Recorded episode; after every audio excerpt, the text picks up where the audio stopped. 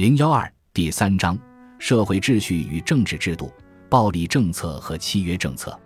暴力原则的统治当然不限于财产领域，只相信实力，不是从契约，而是从无休止的冲突中追求基本福利。这种精神弥漫于全部生活之中。人类的全部关系是按照弱肉强食法则确立的，这一法则其实是对法律的否定，不存在和平。充其量只有休战。社会是从最小的协作团体发展起来的，人们为维持和平而结成的小圈子，最初是十分有限的。这种小团体在数千年的岁月里逐渐扩大，直到覆盖除文明水平最低的半野蛮民族之外的人类绝大部分的国际法共同体及和平联盟。在这一共同体内，契约原则的力量并不是在所有的领域都一样。大体上说，他在财产领域得到了最完整的承认，在涉及政治统治问题时，他最软弱无力。至于在外交政策领域，迄今为止仅限于制定限制暴力原则的交战规则。除了新近发展起来的仲裁程序，国家间的争端本质上依然是用武器这种最常见的古老手段决出胜负。但是，正如最古老的法律对决斗的裁决。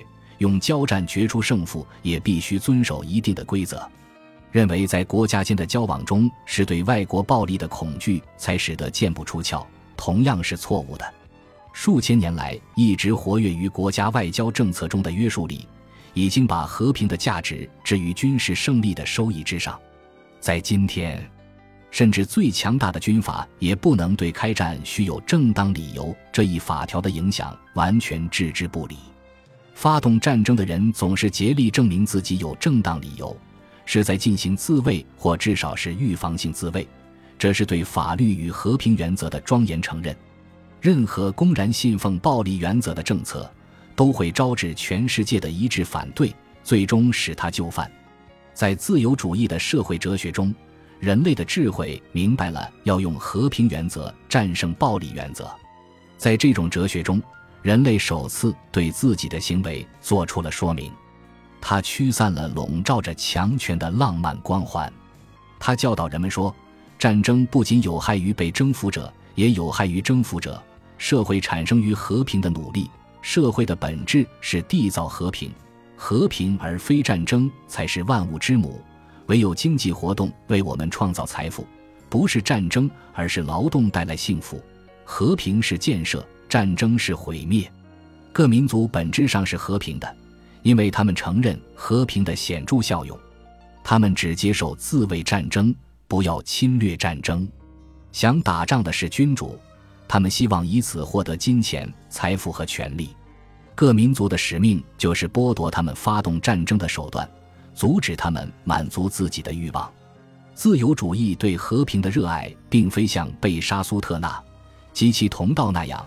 是出于博爱的考虑，他也绝没有那种试图以国际会议中的清醒与嗜血的浪漫主义进行搏斗的灰心情绪。